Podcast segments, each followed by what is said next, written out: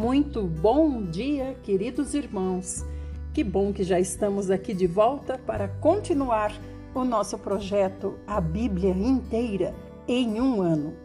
Que bom que você está convidando pessoas, assim a Bíblia chega onde Deus quer que ela chegue. Hoje nós vamos começar com o Salmo 41 e também o Salmo 42. Nesse Salmo 41, nosso pai Davi fala sobre os sofrimentos e as bênçãos de nós, os crentes. Ele escreveu assim: Bem-aventurado aquele que dá atenção ao desvalido. No dia do seu infortúnio, o Senhor o livrará. O Senhor o protegerá e preservará sua vida. Ele o fará feliz na terra e não o entregará à sanha dos seus inimigos. Na enfermidade, o Senhor lhe dará pleno amparo e da doença o restaurará. Eu roguei, concede-me a tua graça, ó Eterno, e cura minha alma, mesmo tendo eu pecado contra ti. Meus inimigos só me desejam o mal e murmuram assim: quando ele vai morrer e quando o seu nome vai desaparecer da face da terra? Sempre que alguém vem me visitar com falsidade, enche o coração de mentiras e depois semeia as mentiras por onde passa. Todos os que me odeiam se juntam para resmungar contra mim, conjecturando sobre o mal que poderá me ocorrer. Eles dizem: Ah, ele está com aquela doença maligna, ele está acamado, ele jamais vai se levantar. Até o meu melhor amigo, em quem eu confiava e que partilhava do meu pão, também me traiu. Ainda assim, tu, ó Senhor, tem misericórdia de mim. Levanta-me para que eu lhes dê a resposta merecida. Sei que me queres bem, porquanto o meu inimigo não cantará vitória sobre mim. São e salvo me sustentarás, e em tua presença me manterás eternamente. Louvado seja o eterno Deus de Israel para todo o sempre. Assim seja. Amados, olhem o sofrimento de Davi, né? Doente e passando por todas essas angústias trazidas por esses falsos inimigos. Agora nós vamos para o Salmo 42. O crente tem sede de Deus. Esse não foi escrito por Davi, mas sim pelos filhos de Corá. Eles disseram: Como a corça suspira pelas águas correntes, assim por ti, ó Deus, anseia a minha alma. A minha alma tem sede de Deus, do Deus vivo. Quando poderei entrar para apresentar-me a Deus? Minhas lágrimas têm sido o meu alimento de dia e de noite, porquanto me questionam o tempo todo: onde está o teu Deus? Eu me recordo dessas ocasiões e dentro de mim se me derrama a alma em profundo pranto de como caminhava eu junto à multidão, conduzindo-os em procissão rumo à casa de Deus, com cantos de júbilo e louvor entre a multidão que festejava. Por que estás assim tão abatida, ó minha alma? Por que te angustias dentro de mim? Deposita toda a tua esperança em Deus pois ainda o louvarei por seu livramento. Ele é o meu Salvador. Ó meu Deus, esmorecida está a minha alma, por isso em ti fixo o meu pensamento desde a terra do Jordão, das alturas do Hermon, desde o monte Mizar. Do abismo as águas chamam as torrentes no troar das suas cataratas, e todos os vagalhões se precipitaram sobre mim. Contudo, durante o dia, o Senhor me concede a sua misericórdia, e à noite comigo está sua canção de louvor. é a minha oração ao Deus da minha vida. Declaro a Deus, minha rocha, por que te esqueceste de mim? Por que razão caminhar lamentando e sem direção sob a pressão dos meus inimigos? Como uma espada que perfura meu corpo e atinge os ossos, é a aflição produzida pela zombaria dos meus adversários, questionando-me sem parar: onde está o teu Deus? Por que estás assim tão triste, ó minha alma? Por que martirizas o meu ser? Põe a tua esperança em Deus, porquanto ainda o louvarei por tua presença salvadora, ó meu Deus. Amém. Aleluia. Vamos para Provérbios. Nós estamos em Provérbios 20, ou melhor, Provérbios 22, e vamos hoje do 5 até o 7. Muito bem. Nas trilhas dos perversos existem espinhos e ciladas. Quem deseja proteger a própria vida deve afastar-se deles. Ensina a criança no caminho em que deve andar, e mesmo quando for idoso, não se desviará dele. O rico domina sobre os pobres. O que toma emprestado se torna servo daquele que lhe emprestou. Vamos para o Velho Testamento? Estamos na história de Jó. E hoje capítulo 23 em diante. Jó anseia poder falar com Deus. Diante do exposto, Jó tomou a palavra e respondeu. O exposto aqui, irmãos, foi o que seu amigo Elifaz disse a ele. Aliás, Elifaz afirmava que Jó estava sendo castigado por Deus. Então Jó disse: Até o presente momento reclamo com revolta e amargura. Apesar dos meus gemidos, a mão dele pesa forte sobre a minha vida. Ah, se eu soubesse onde poderia encontrar Deus, então me chegaria ao tribunal de Deus.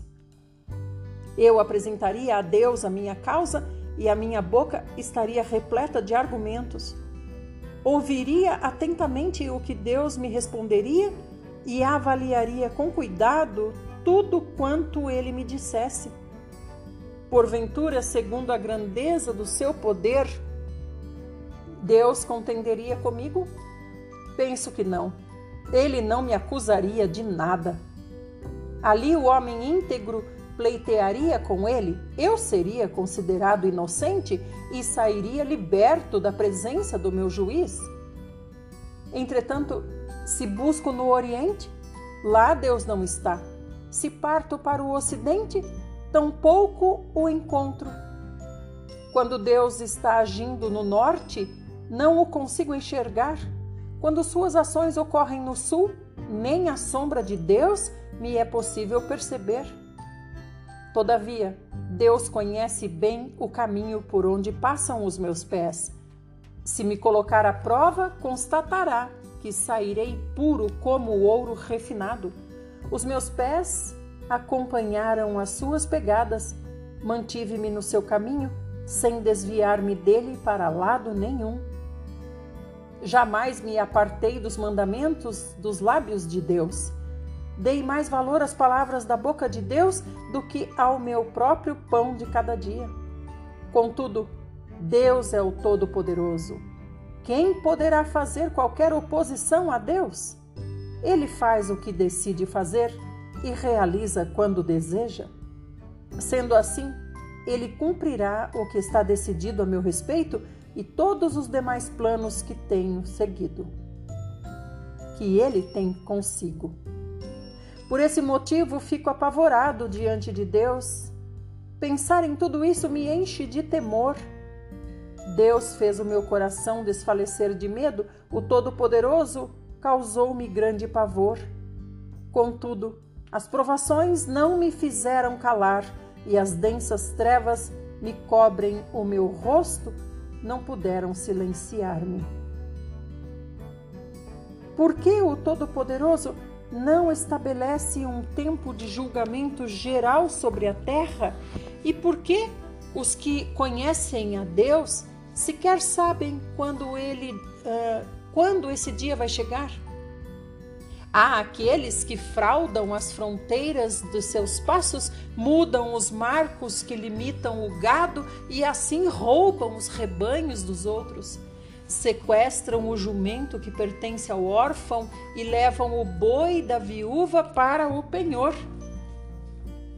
Forçam os necessitados a sair do caminho e os pobres da terra a se esconder.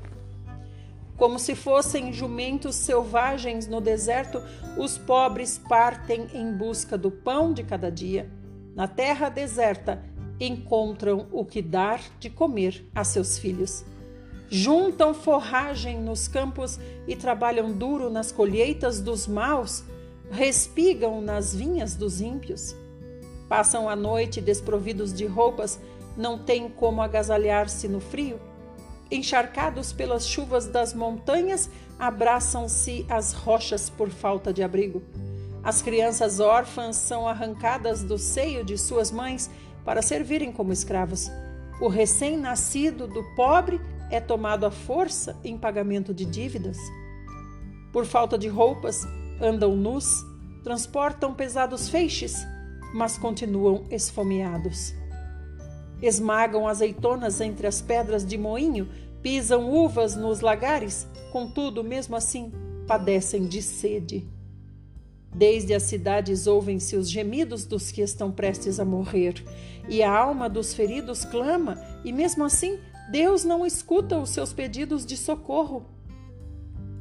Os perversos são adversários da luz, não conhecem os seus caminhos, nem permanecem nas suas veredas. De manhã, o assassino se levanta e parte em busca de suas vítimas. Os pobres e os necessitados, de noite, age como ladrão.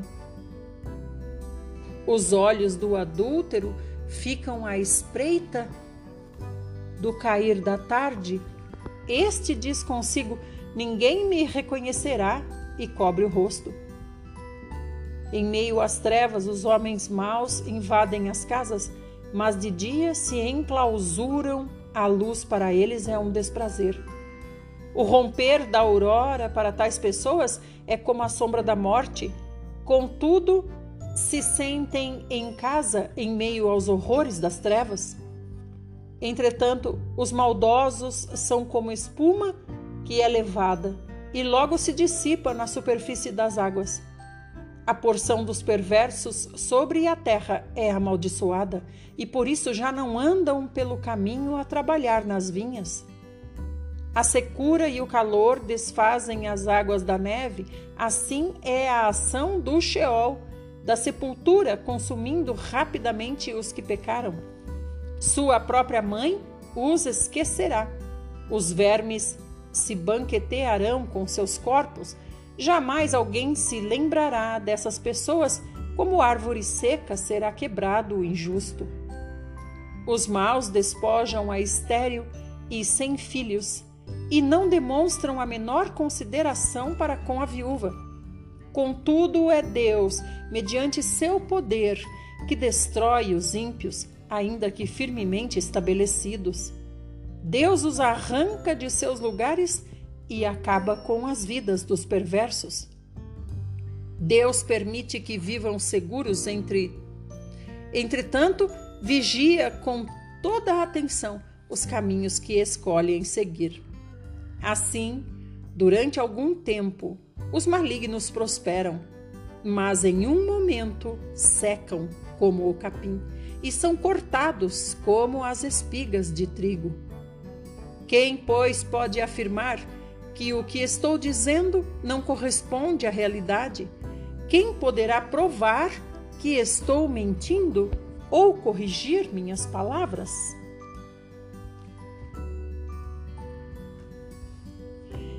Então, diante do exposto, o amigo de Jó, Bildade, da região de Suá, disse para ele: Deus é todo-poderoso e deve ser reverenciado com amor e obediência.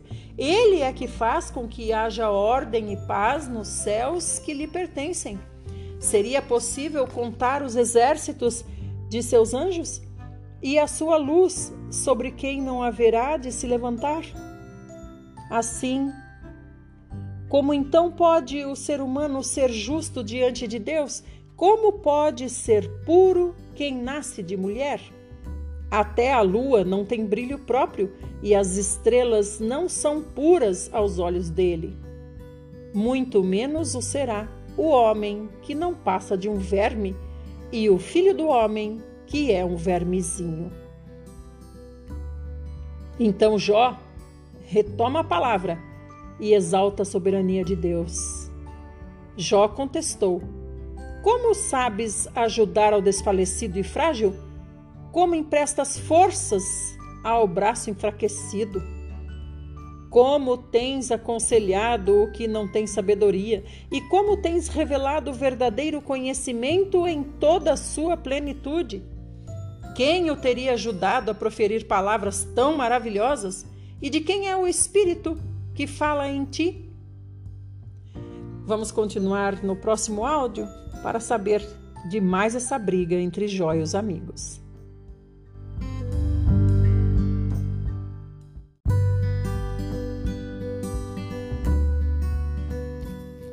Parte 2 Jó continua. As almas dos mortos tremem debaixo das águas com seus habitantes.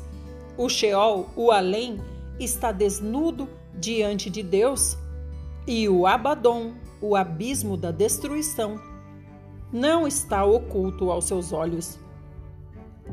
É Deus que estende os céus do norte sobre o espaço vazio, suspende e equilibra a terra sobre o nada, retém as águas em suas densas nuvens e as nuvens não se rompem sob o imenso peso delas. É Deus que cobre a face da lua cheia, estendendo sobre ela as suas nuvens. Determina o horizonte sobre a superfície das águas para que sirva de limite entre luz e trevas. As colunas dos céus se abalam e ficam atônitas perante sua repreensão. Fende o mar mediante a expressão do seu poder e com sua sabedoria despedaça Raabe, o monstro dos mares. Com seu sopro os céus ficaram límpidos e com o toque da sua mão fere a poderosa e veloz serpente. E isso tudo representa apenas a ínfima parte de todo o seu poder e das maravilhas de suas obras. Um suave sussurro é o que ouvimos de Deus. Todavia, quem será capaz de compreender o trovão e a luz do seu poder? E Jó continua contestando: Tão certo como Deus é vivo, que me tirou o direito, e o Todo-Poderoso, que me amargurou a alma, enquanto eu tiver alento e o sopro de Deus, seu espírito de vida, estiver fluindo em minhas narinas, os meus lábios não expressarão maldade alguma tampouco deixarei que minha língua pronuncie qualquer palavra enganosa. Longe de mim vos dar razão, ainda que eu morra, jamais me afastarei, me afastarei da minha integridade. Manterei a minha honestidade e nunca a abandonarei. Enquanto viver, a minha consciência não haverá de se arrepender do bem. Seja o meu inimigo como o ímpio e os meus adversários como os impuros, como os injustos.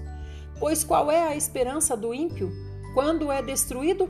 Quando Deus lhe tira a vida? Porventura Deus ouvirá o seu clamor quando chegar a hora da aflição e da dor? Conseguirá ele ter prazer no Todo-Poderoso? Invocará a Deus em todo o tempo? Eu vos instruirei acerca do poder de Deus não vos ocultarei os caminhos do Todo-Poderoso. Porquanto a verdade é que todos vós já recebestes este ensino, por que vos entregais totalmente às palavras inúteis? Eis qual será da parte de Deus o quinhão do ímpio e a herança que os opressores receberão do Todo-Poderoso. Se os seus filhos se multiplicarem, será isso para a espada, e a sua prole jamais terá alimento suficiente. A epidemia sepultará aqueles que lhe sobreviverem, e as suas viúvas não lamentarão por eles. Ainda que ele acumule prata como o pó da terra e amontoe roupas como barro, o que ele armazenar será destinado aos justos e os inocentes dividirão sua prata. A casa que ele constrói é como casulo de traça, como cabana erguida pela sentinela. Rico ele se deita, contudo jamais o será. Assim que desperta pela manhã, todos os seus bens e riquezas se foram. Temores horríveis o alcançam como um dilúvio, a tempestade o arrebata durante a noite. O vento oriental o carrega e ele se vai. Sim, varre-o com violência do seu lugar. Porquanto atira contra ele sem poupá-lo, e ele, de forma precipitada, foge às pressas do seu poder destruidor. Sai o perverso em disparada e o vento assobia, e gesticulando seus braços, o expulsa do seu lugar. Na realidade, existem minas de prata e muitos lugares onde se refina o ouro. O ferro é tirado da própria terra e da pedra se funde o cobre. Os homens põem limites às trevas e exploram até os confins as rochas na escuridão e nas mais densas trevas. Abrem um poço longe das regiões onde habitam, em lugares esquecidos pelos viajantes, distante dos homens, penduram-se e balançam de um lado para o outro. Da terra procede igualmente o pão, mas por baixo é remexida como que pelo fogo. Das suas rochas saem safiras e seu pó contém pepitas de ouro. Nenhuma ave de rapina conhece aquele caminho secreto, e os olhos de nenhum falcão o vislumbraram. Os animais altivos jamais o pisaram e nenhum leão caminhou por ali. As mãos dos homens atacam os duros rochedos e revolvem as raízes das montanhas. Fazem túneis através das rochas e os seus olhos descobrem todos os tesouros da região. Tapa as nascentes de água e nenhuma gota vaza delas. Traz à luz o que estava escondido. Contudo, Onde se poderá encontrar a sabedoria? Onde habita o entendimento? O ser humano não é capaz de perceber o valor do saber. Afinal, a sabedoria não se encontra na terra dos viventes. O abismo declara: Não está em minhas entranhas. E o mar afirma: Em meu interior também não se encontra. O saber não pode ser comprado com o mais fino ouro, nem será trocado a peso de prata. Nem pode ser adquirido nem mesmo mediante o ouro puro de Ofir, tampouco com o precioso ônix ou safiras. O ouro e o cristal não se comparam com a sabedoria e é impossível obtê-la em troca das mais finas joias incrustadas em ouro puro. O coral e o jaspe tampouco merecem menção, porquanto o preço da sabedoria é muito maior do que os rubis mais puros. O topázio de Cuxi, isto é, da Etiópia, não se compara com ela, tampouco pode ser comparada com o ouro puro. Ora, de onde vem então a sabedoria? Onde habita o entendimento? em verdade está encoberta aos olhos de todo ser vivo, oculta inclusive das aves que voam mais alto no céu. O Abaddon, o aniquilamento e a morte proclamam: Eis que aos nossos ouvidos chegaram apenas rumores do que vem a ser sabedoria. Deus conhece o caminho, só Ele sabe onde habita a sabedoria pois Deus contempla os confins da terra e observa tudo o que existe debaixo dos céus. quando ele determinou a força do vento e estabeleceu as fronteiras exatas para as águas do mar, quando estipulou leis para a chuva e caminho para as tempestades trovejantes com seus relâmpagos. Então, observou a sabedoria e a avaliou, confirmou-a e a submeteu à prova. Então asseverou ao ser humano: no amor respeitoso ao Senhor está a sabedoria, e evitar o mal é ter conhecimento. Jó tem saudade dos dias de glória dele. Retomando as ponderações, Jó ainda acrescentou: Ah, quanta saudade eu tenho dos meses do passado, dos bons dias em que Deus me protegia do mal, quando a sua lâmpada brilhava sobre a minha cabeça e, mediante a luz de Deus, eu caminhava seguro em meio às mais densas escuridões. Como tenho saudade dos dias de plena saúde, quando a amizade de Deus abençoava minha casa. Quando o Todo-Poderoso permanecia junto a mim enquanto caminhávamos e meus filhos estavam ao meu redor. Quando os meus passos eram banhados em leite e da rocha fluía torrentes de azeite puro sobre a minha cabeça. Quando eu saía para a porta da cidade e na praça pública me era dado sentar-me entre os líderes. Os jovens respeitosamente me davam passagem, assim como os idosos se colocavam em pé. Os príncipes tomavam todo o cuidado ao falar e chegavam a cobrir a boca com a mão. As vozes dos nobres e anciãos silenciavam e suas línguas grudavam-se ao céu da boca.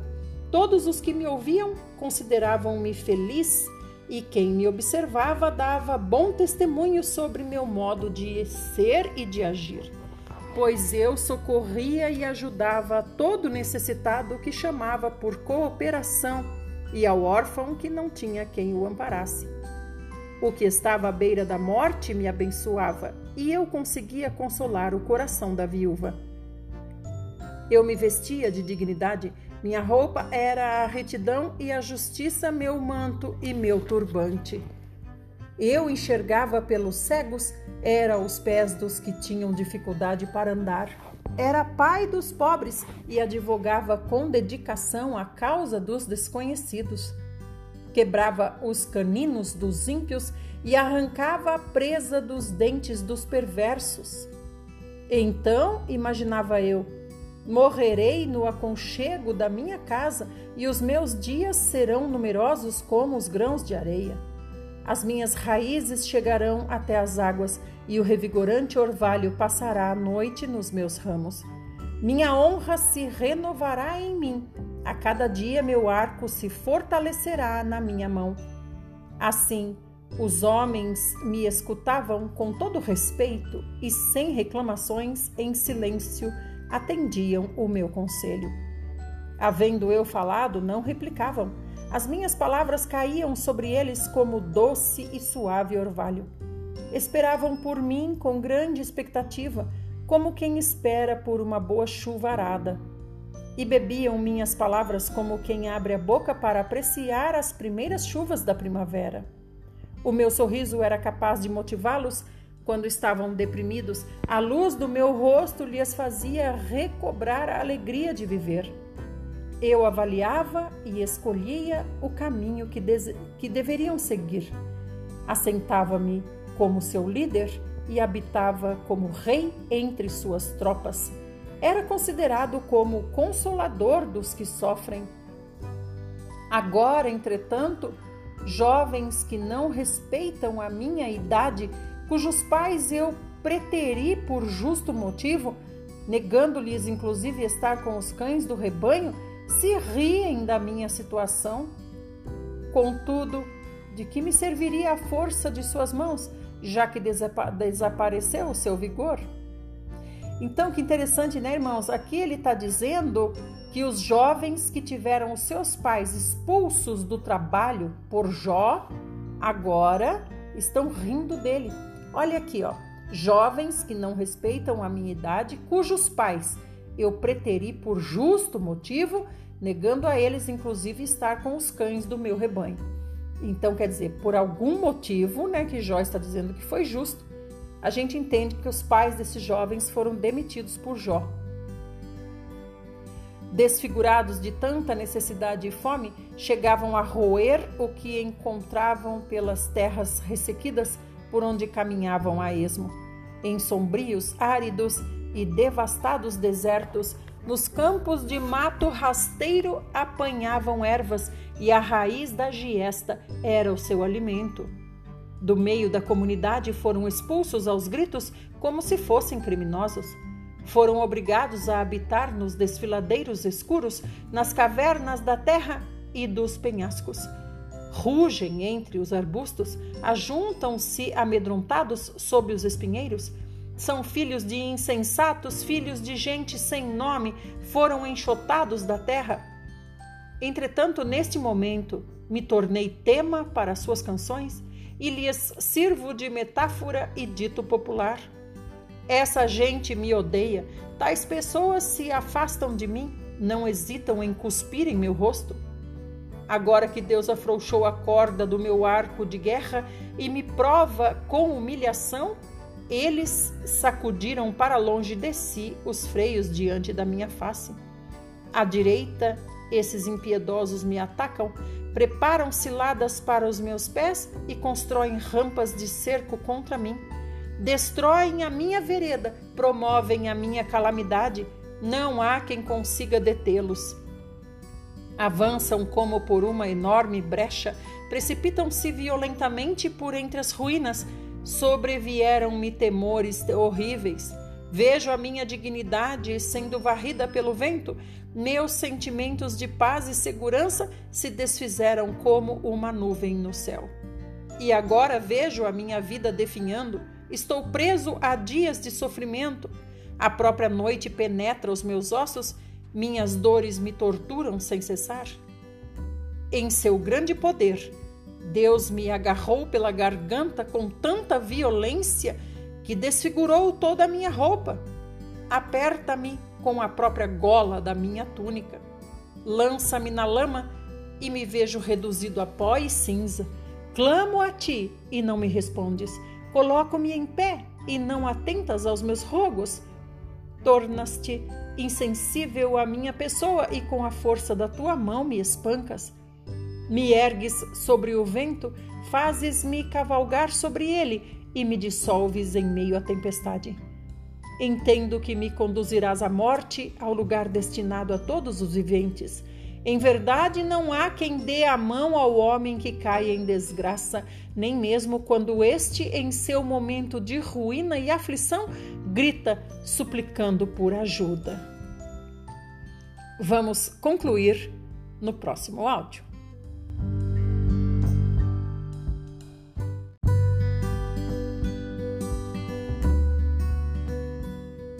Parte 3 e última, Jó continua. Ora, não chorava eu por causa dos que passavam necessidades? Quantas vezes minha alma se angustiou pelos pobres e aflitos? Contudo, quando esperava eu receber o bem, me sobreveio o mal. Quando saía em busca de luz, encontrei as trevas. O meu interior se angustia terrivelmente e não consigo descansar. Os dias de aflição caem um a um sobre a minha cabeça. Perambulo como enlutado e nem vejo a luz do sol. Levanto-me no meio da comunidade e clamo por socorro. Tornei-me irmão dos chacais e companheiro das corujas. Minha própria pele escurece e descola do meu corpo que queima de febre. Já afinei minha harpa para cantos fúnebres e minha flauta para o som de pesar e choro. Amanhã nós continuaremos. Jó vai falar sobre sua integridade, depois os seus amigos vão falar novamente. Eliú é outro amigo dele. Depois que Eliú falar, nós vamos finalmente ver o Senhor, o próprio Deus, respondendo a Jó. Aleluia. Vamos agora para o Novo Testamento. Nós estamos em segunda carta de Paulo aos irmãos em Corinto, capítulo 1, a partir do verso 12. Mudanças por amor à igreja. Esta é a nossa glória, o testemunho da nossa consciência de que temos nos conduzido no mundo, especialmente em nosso relacionamento para convosco em santidade e sinceridade que vem de Deus, não em sabedoria carnal, mas de acordo com a graça de Deus. Pois absolutamente nada vos escrevemos além dos assuntos que ledes e bem entendeis, e espero que os compreendais de forma plena. Assim como também já em parte nos compreendestes, de que somos o vosso motivo de orgulho, assim como sereis o nosso no dia do Senhor Jesus. Confiando nisso e para que recebesseis um segundo benefício, eu, Paulo, planejei primeiro visitá-los durante a viagem para a Macedônia e de lá voltar até vocês e, por intermédio de vocês, ser enviado à Judéia. Será que ao planejar assim, eu fiz com leviandade? Ou será que ao tomar decisões tenho agido de forma carnal, comprometendo-me ao mesmo tempo com sim e não? Entretanto, como Deus é fiel, a nossa palavra em relação a vós certamente não é sim e não ao mesmo tempo. Porquanto Jesus Cristo, o Filho de Deus, que entre vós foi anunciado por nós, isto é, por mim, Silvano e Timóteo, seguramente não foi um sim e não, mas nele sempre existiu o sim. Pois tantas quantas forem as promessas de Deus, todas têm em Cristo o sim. Por isso, por intermédio dele, o Amém é proclamado por nós para a glória de Deus. Ora, é Deus quem faz com que nós e vós permaneçamos firmes em Cristo. Ele nos ungiu, nos selou como sua propriedade e fez habitar o seu Espírito em nossos corações como garantia de tudo o que está por vir. Portanto, invoco a Deus por minha testemunha de que foi para vos poupar que não voltei a Corinto.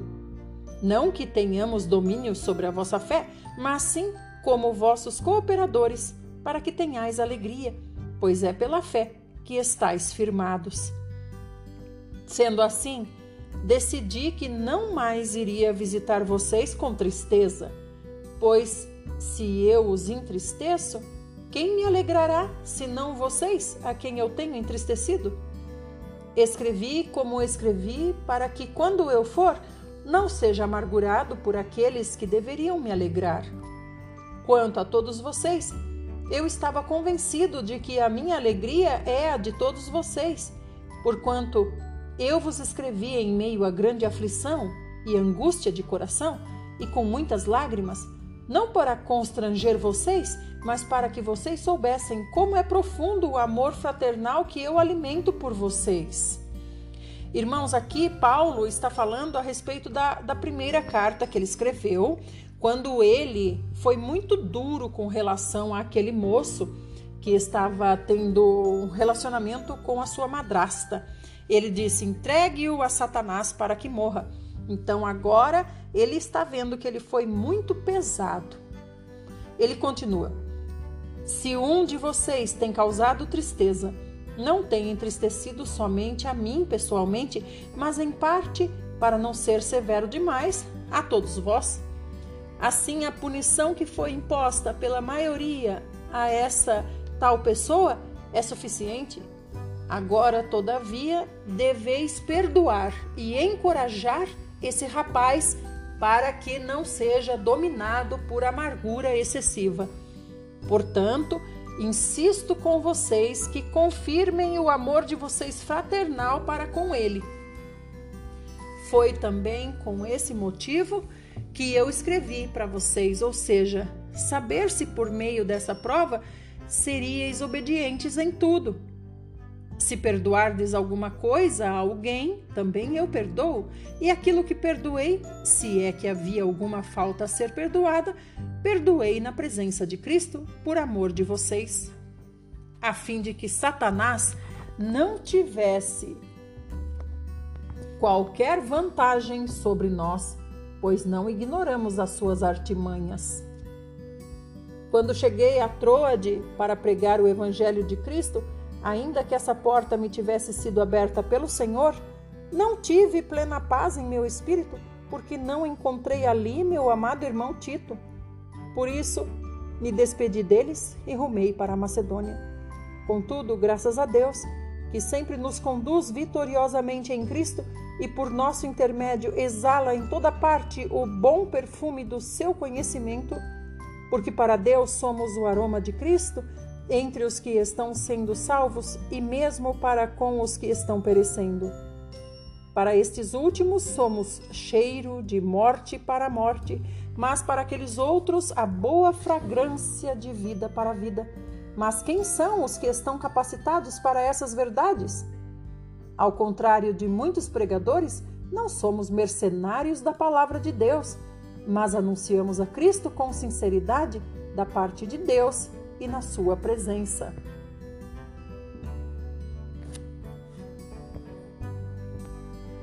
Nós vamos até aqui hoje vendo que Paulo ele percebeu que ele foi muito duro no julgamento. No julgamento ele foi correto, ele foi muito duro na sentença, né? Quando ele disse: "Entreguem para Satanás, para que pelo menos o espírito se salve". Porque já que o moço queria ser imoral, então que fosse entregue à imoralidade, com certeza a morte o encontraria, mas o espírito seria salvo para o dia do Senhor. Então aqui ele já está dizendo: nós devemos ter amor entre nós para que Satanás não tenha vantagem no nosso meio, porque nós não ignoramos as artimanhas de Satanás. Então, amados, se Satanás tem artimanhas até para agir na vida de Paulo, imagina na nossa vida. Por isso, nós temos que estar em constante oração buscando do Senhor a resposta para todas as coisas, para todas as decisões, para todos os próximos passos. Amados, fiquem bem e amanhã retornaremos, se o nosso maravilhoso Senhor Jesus assim o fizer. Quero agradecer a todos vocês que ouvem os áudios. Muitas pessoas estão comigo há mais de um ano, como me relatam no privado. Muito obrigada por isso. Obrigada porque vocês me motivam a continuar. Até amanhã.